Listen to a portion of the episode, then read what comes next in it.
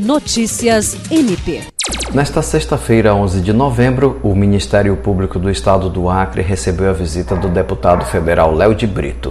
O parlamentar veio conhecer as instalações do Observatório de Gênero e foi recepcionado pelo Procurador-Geral de Justiça Danilo Lovisaro do Nascimento.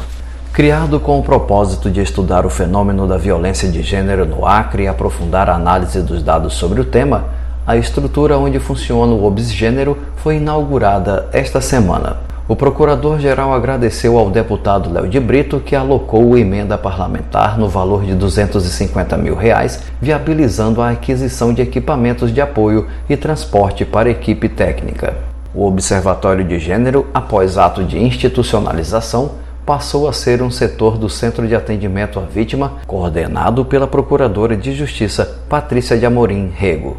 Jean Oliveira, para a Agência de Notícias do Ministério Público do Estado do Acre.